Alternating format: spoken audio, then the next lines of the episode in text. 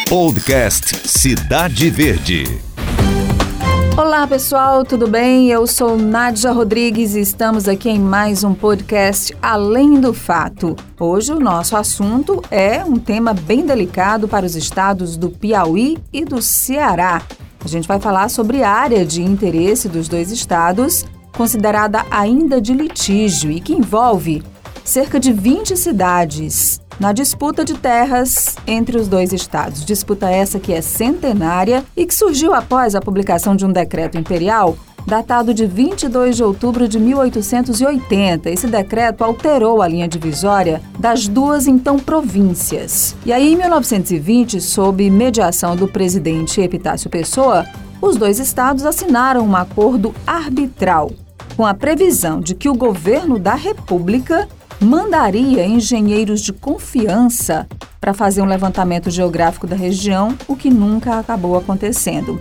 Existiu um levantamento feito pelo IBGE, que para o Ceará prevalece até hoje. O caso agora está nas mãos do Exército, que vai realizar perícia técnica por determinação do Supremo Tribunal Federal a partir de uma ação da Procuradoria-Geral do Estado do Piauí. Nós conversamos com o procurador João Batista de Freitas Nunes, que também teve atuação no conflito de terras entre o Piauí e Tocantins. Esse conflito já foi concluído depois de uma intensa batalha judicial que demorou 18 anos. E nós perguntamos ao procurador João Batista sobre as chances do Piauí, nesse caso com o Ceará, de ter os municípios de volta à condição geográfica do estado do Piauí.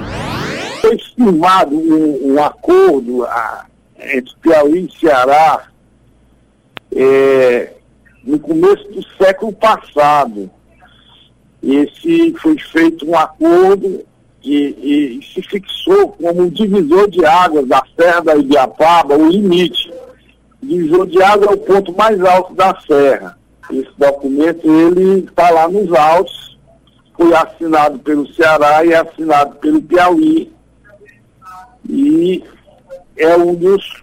Foi feito um decreto, né, o decreto 3012 de 1880, a, a delimitação dessa área, né?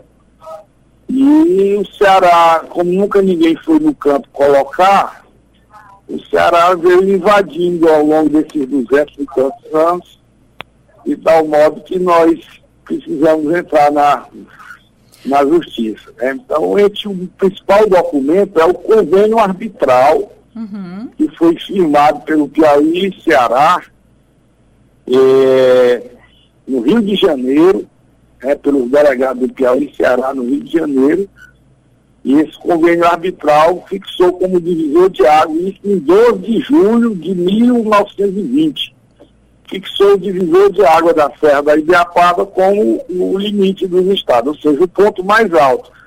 A água que desce do Ceará é terra do Ceará, a água que desce do Piauí é terra do Piauí.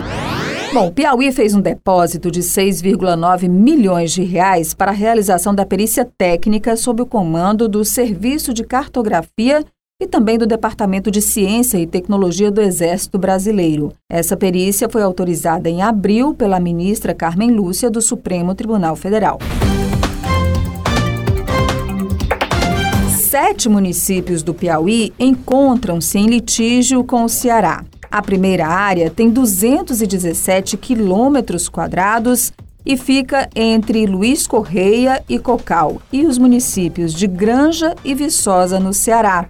A segunda tem 657 quilômetros e se situa entre Cocal dos Alves e São João da Fronteira.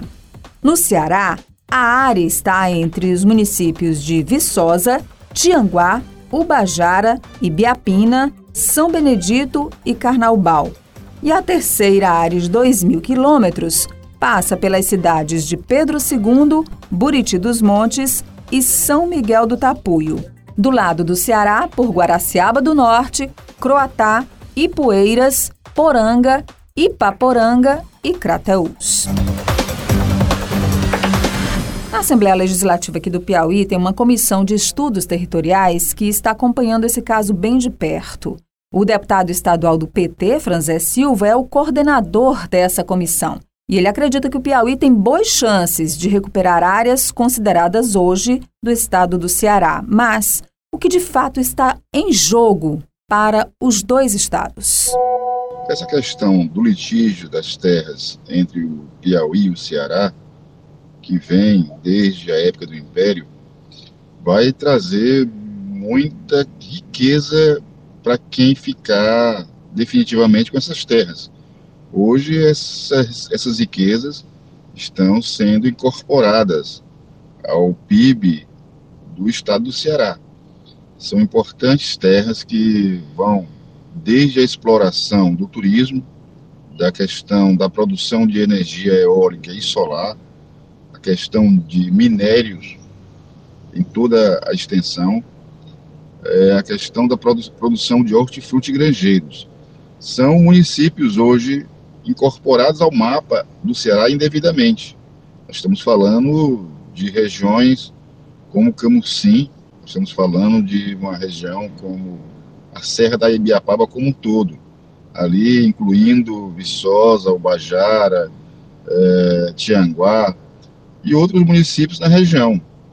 Na realidade, talvez não seja incorporado um município integralmente, mas são mais de 3 mil quilômetros quadrados, que é a área de litígio estabelecida desde o ano de 1880. E isso precisa é, ser definido agora nessa perícia do Exército. Então, se o Piauí vier a ser vencedor na tese da ação que tramita no Supremo Tribunal Federal, nós vamos incorporar toda essa gama de riquezas, gerando emprego e renda para o PIB, para o povo do Piauí. Acredito de forma muito forte na vitória da tese do Piauí, por uma questão muito simples.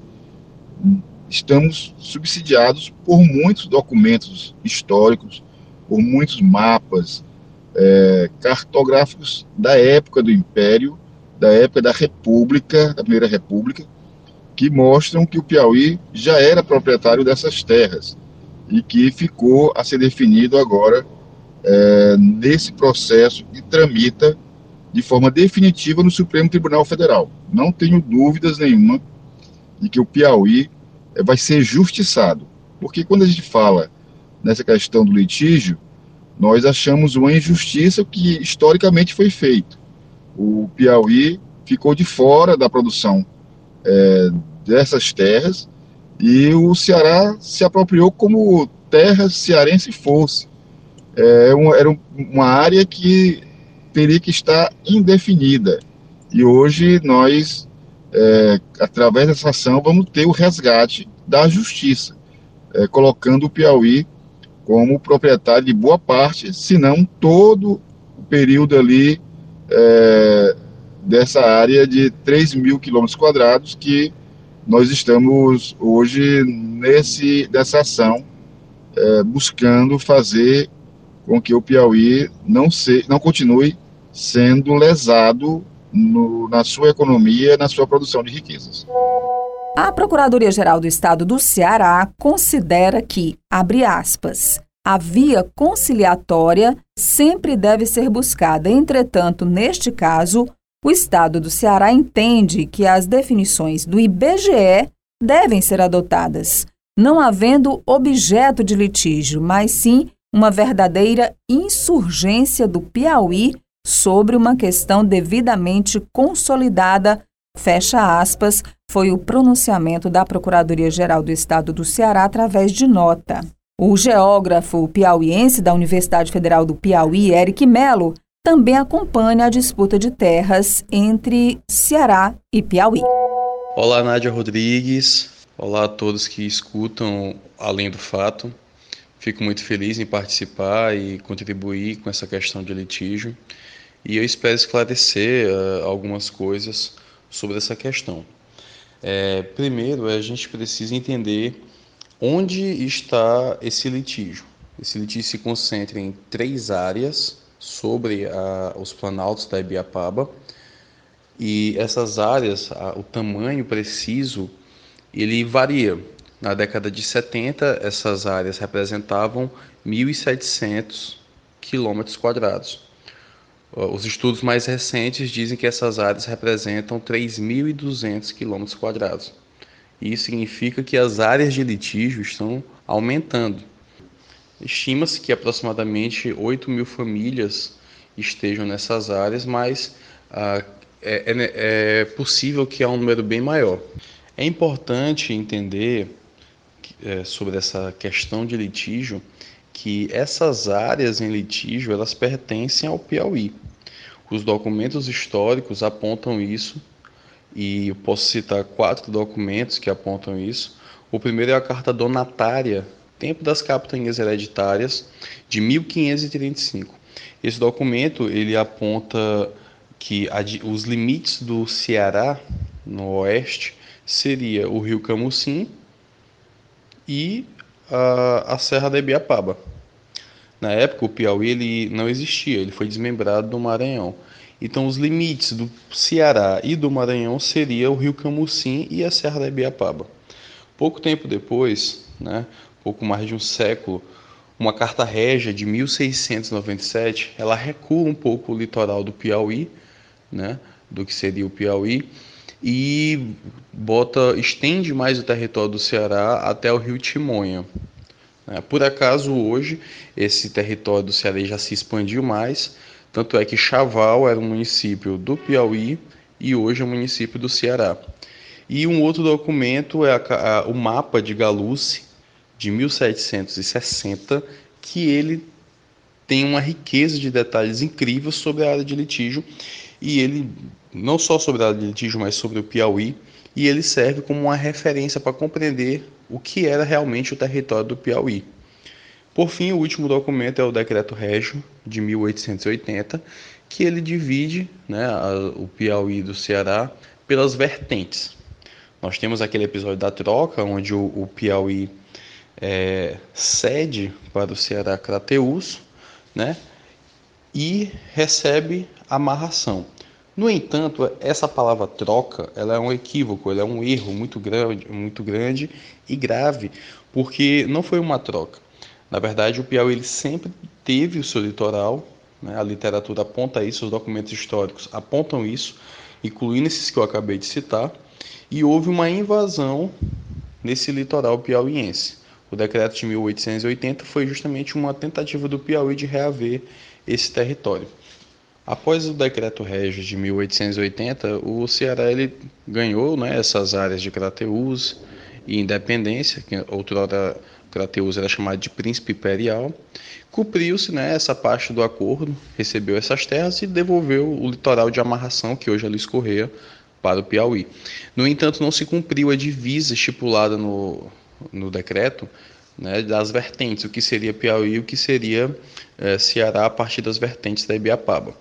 E daí surge a questão de litígio que nós conhecemos hoje. Essa questão ela veio se prolongando desde 1880 e com a Constituição de 1988, a nossa atual Constituição, no seu artigo 12, prevê que os estados tinham até três anos para resolver esses conflitos territoriais. No entanto, nem Piauí nem Ceará conseguiram chegar a um acordo, muito por desinteresse do governo do Ceará, e o, a Constituição prevê que quem deveria resolver após os três anos era o STF.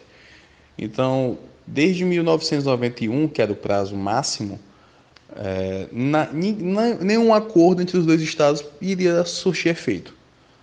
Porque o que deveria ocorrer até 1991. Então, desde 1991, nós estamos esperando o TF. Faltou a ação é, ocorrer do Piauí durante muito tempo, mas ela veio ocorrendo em 2011 e 2014.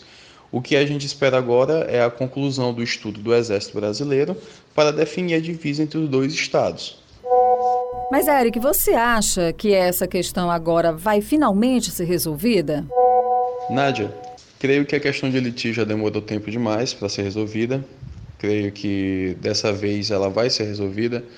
Acredito que o Exército Brasileiro vai utilizar os critérios geográficos para resolver essa questão e que posteriormente a população que vive nessas áreas é, passarão a ser assistidas e usufruir de todos os seus direitos previstos na Constituição.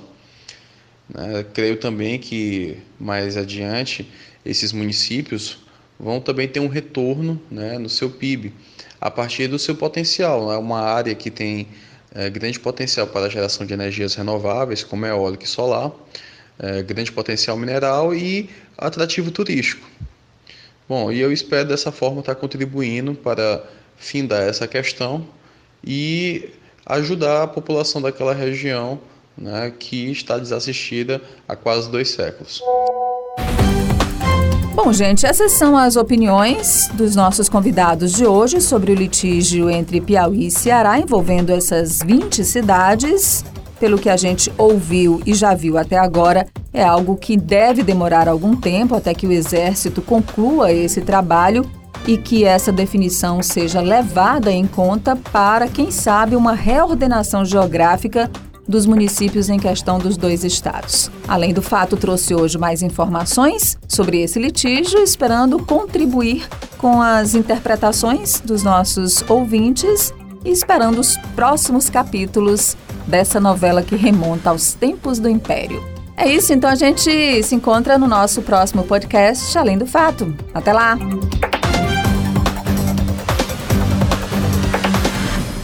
Podcast Cidade Verde.